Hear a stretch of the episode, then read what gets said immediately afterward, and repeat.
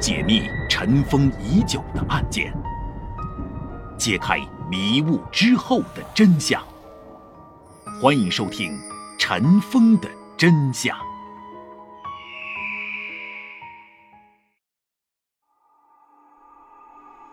解密尘封已久的案件，揭开迷雾之后的真相。欢迎收听《尘封的真相》，我是彼岸。上回节目当中啊，和大家聊的是诸葛亮最后一次北伐，结果呢，司马懿是坚守不出，就等着蜀军粮草用光了自行退兵。诸葛亮受不了啊，怎么办呢？他想了个计谋。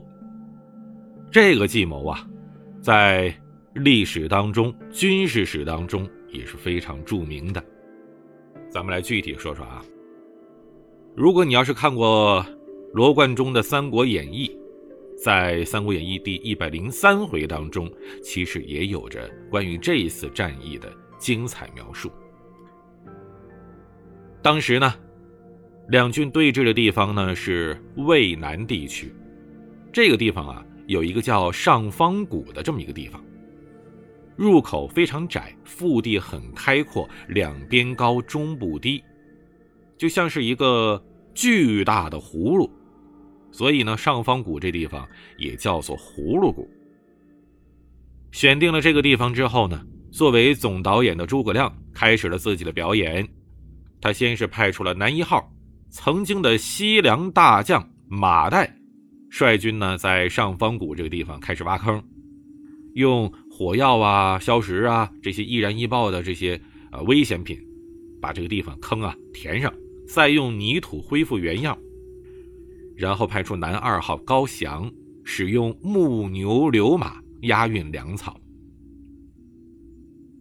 人家都说啊，男一是最厉害的，但在诸葛亮这儿啊，男二非常需要演技。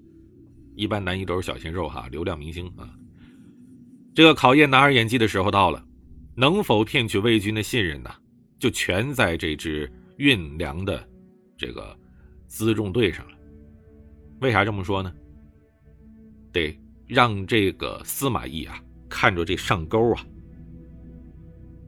所以当时呢，高翔是不负众望，时不时的就率着他的这些运粮的这些兵啊，在上方谷这块就瞎转悠。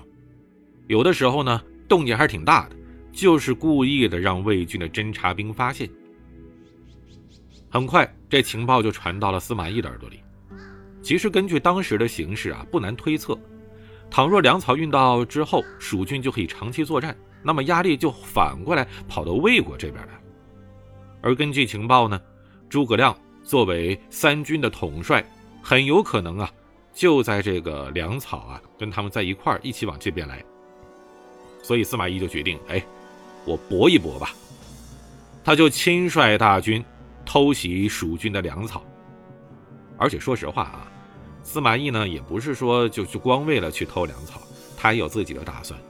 当时蜀军一直在那儿骂街，在那儿叫阵，魏军呢都想要啊请命，都想要出去打一仗，但是司马懿一直压着，压久了他也压不住，怎么办？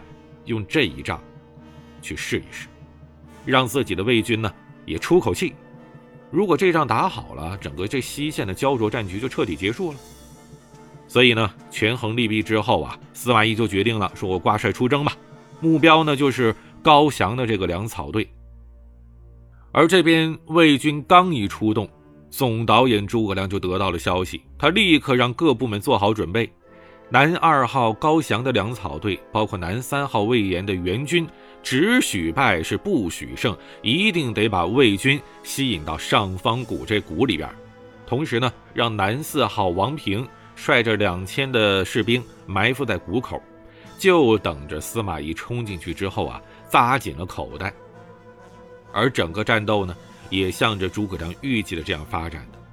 魏延、高翔成功的把魏军大队直接就引到了谷中，这个司马懿追急眼了，追到这儿一看这地形，才发现坏了，大事不妙，又中了诸葛孔明的计谋了。还没等他喊撤退呢，就看呐，这周边是火箭齐射，乱箭齐飞。魏军脚底下突然就响起了炸雷声，是这个火箭呢引燃了火药，上方谷瞬时间就燃起了大火，烧得魏军是抱头鼠窜，浓烟滚滚，这大火漫天，连方向都分不清，就别说什么杀出去了。司马懿环顾这四周，发现到处都是火在烧，魏军大队人马是自相践踏，一片混乱。司马懿自知啊，死路一条，活路难寻，没招了，我也别跑了，带着自己俩儿子开始抱头痛哭啊。而诸葛亮呢，在山上啊，就这么特别淡定的看着，啊，所谓的是隔岸观火啊。如果不出意外。司马懿这父子三人，这一次都得死在这儿。而大火烧完之后呢，魏国的西大门上的最后一把重锁就被砸开了，诸葛亮就再无敌手，蜀军将会长驱直入，平定汉室，还于旧都的蜀汉梦就在眼前了。但是，意外终究还是来了。正当魏军绝望的时候啊，天上突然开始下雨，而且很快发展成了瓢泼大雨，就像是大火瞬间燃起来这样，大雨瞬间就浇灭了大火。这蜀军和魏军两军将士当时都呆了，这什么情况？这是绝地求生之下的司马懿，马上组织残兵败将赶紧找路冲出去。虽然当时啊。已经被火给烧了不少的这魏军了，但是人家魏军毕竟人多呀，基数大，瘦死的骆驼比马大。刚从死亡线上挣扎回来的亡命之徒，求生欲非常强啊，马上就冲出了这个葫芦谷。其实呢，你说诸葛亮算计的有问题吗？没问题，人家一生用兵谨慎呐。火烧上方谷，虽然说胜券在握，但是他仍然让大将王平带着两千军马在司马懿他们进来的这个谷口啊守着。啊，当然了，当时呢，诸葛亮也没指着说这两千人呢就跟他们打，而是呢等着底下这帮魏军烧死了，让这两千蜀军进去打扫战场的，啊，去把那些没被烧透的魏军给补个刀的。但是，却被突降大雨带来了一线生机的。这个魏军肯定是以性命相拼呐，所以你这两千人也挡不住，对吧？最后呢，司马懿带着魏军成功的突围出来了。所以你说上方谷计谋失败了吗？没有。王平力挽狂澜吗？他也揽不回来。而这一切都被站在山上的诸葛亮看的是一清二楚。这位年过半百的战士，已经为蜀汉耗尽了最后一颗子弹。但遗憾的是，他终究没能实现报复。虽然蜀军在这杀敌无数，但司马懿成功的逃脱，他还是宣告了诸葛亮的战败。逃回到自家大营的司马懿是心有余悸呀，严令不准出战，打死也不出去了，就在这守着。诸葛亮知道自己呢再也找不到机会了，无奈的卧龙先生喟然长叹。历史的进程不是我们后人能改变的，但是历史的过程却是我们可以研究的。为什么这个上方谷好端端的突然就下大雨呢？难道真的是诸葛孔明那句“谋事在人，成事在天”吗？这千百年来呀，讨论这个问题的人还真不少，这说法呢也是多种多样的。有的呢看诸葛亮不爽的是这么说啊，说诸葛亮啊一生呢经常用火攻，造成了大量的杀戮，到处烧人哈。在平定这个南蛮的时候呢，七擒孟获，烧死了大量的藤甲军，所以啊，是在最后这一搏的时候呢，受到了上天的报复。还有人说呀，蜀国呢本来就是国小势微的，不应该统一天下。但是呢，诸葛亮坚持对于刘备的承诺，硬要逆天而行，所以呢，才被上天降下了大雨。当然了，古代这么说呢，是因为古代本来就封建迷信，他不懂科学。现在人这么说呢，呃，大部分呢是调侃，啊，也少部分呢是脑子不好使啊。但是咱们从科学的角度来说，你好好分析一下，其实上方谷突然大火变大雨，一点都不迷信，它是有科学道理的。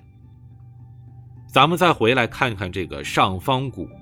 它是在咱们现在的陕西省眉县。前面咱们说过这个地方的地形哈，两边高，中间低，就像是一个葫芦似的，这么一个葫芦的盆底，或者说你把这葫芦切一半，像个瓢似的，是一个标准的山谷洼地。这种地形呢，是用兵埋伏的绝佳之地，但是啊，不是火攻的一个合适的地方。为什么呀？因为它是一个山谷，而山谷一旦是被点燃之后呢，这个谷里边的气温就会骤然升高啊。我们都学过物理，对不对？热胀冷缩，这个气体呢，谷内的气体受热膨胀了，上升了。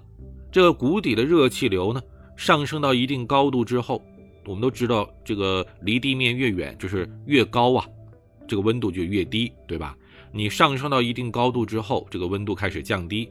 而爆炸燃烧造成的大量的尘埃呀，这些颗粒物也会随着气体上升，在这个热气上了高空遇冷之后呢，这些颗粒就变成了凝结核，最后呢就在谷口上方造成了大量的降水。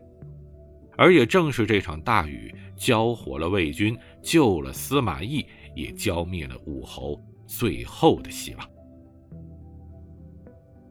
其实啊，这种在谷里边烧火降雨这种做法，在古代咱们长江中游地区也作为一种求雨的方式长期存在着。曾经有一些文献记载过，说在长江中游啊，有一些这个少数民族，有的时候遇到这个连日不下雨，天很干的时候怎么办呢？他们就在江边祭祀，然后用柴草这些点燃扔到江中去求雨。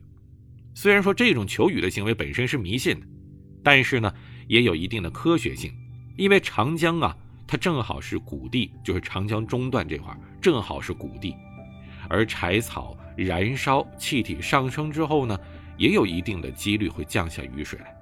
我想咱们的祖先也正是因为可能不经意的这么求过雨，成功的降下过水，他们才把这个当成了一种老天赐予的雨水的这一种。仪式才会变成了一个求雨的祭祀的这么一个传统。咱们说，足智多谋的诸葛亮，上知天文，下知地理，兵法神算，奇门遁甲是无所不能。而且呢，赤壁大战的前夕，替周郎周瑜借来了东南风，多厉害呀！不是有这么一句话吗？叫“多智近妖”啊，形容他。可是偏偏诸葛亮在这一次上方谷却马失前蹄，大火变成了大雨，让司马懿在自己眼皮子底下给跑了。失望的武侯呢，也只能用“谋事在人，成事在天”来掩盖了。至于他是没有算到。在谷里放火会降下雨水，还是说他算到了，明知其不可为而偏要为之的这种无奈呢？后人咱们不得而知。但我们知道的是，终其一生，孔明先生是鞠躬尽瘁，死而后已，为蜀国无私的奉献了自己。他真的是尽力了。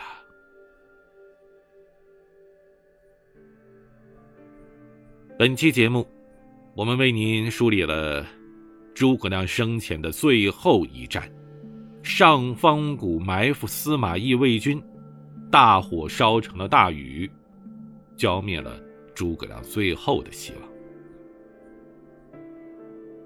你还有哪些历史的悬疑案件、古今中外的奇闻异事，想要在我们节目当中听到的，都可以在节目下方的评论区留言。也可以关注我的微博、抖音，搜索 DJ 彼岸，解密尘封已久的案件，揭开迷雾之后的真相。欢迎收听《尘封的真相》，我是彼岸，咱们下期见。